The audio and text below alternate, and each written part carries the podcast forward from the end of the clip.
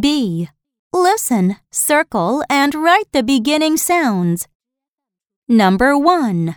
Elf begins with the letter.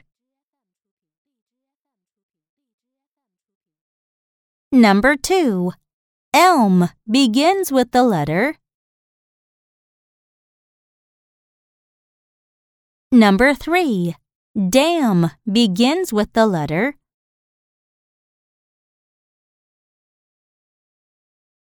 Number 4. Elk begins with the letter.